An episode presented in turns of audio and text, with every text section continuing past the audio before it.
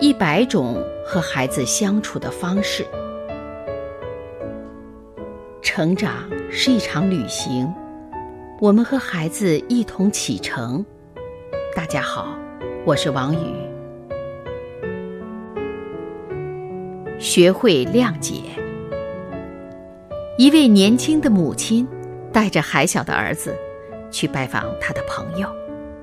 公共汽车上，一位背着大包的青年挤进了车厢，妈妈被大包撞到了一边。儿子关切地问：“妈妈，你没事吧？”同时，他恼怒地看了那位青年一眼，喊了一句：“太讨厌了！”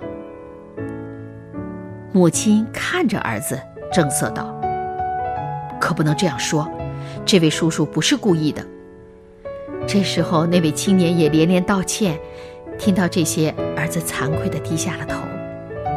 几天以后，妈妈早早下了班，她骑着车子来到学校，准备接儿子回家，结果发现儿子的手破了皮，血一滴滴地往下流。妈妈心疼极了，赶快找来一些纱布，将儿子的伤口包好。然后妈妈去问老师这是怎么回事儿，老师也很纳闷儿。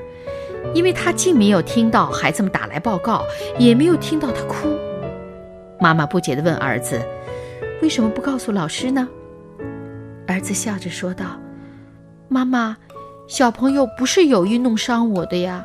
为这事儿他已经很不安了。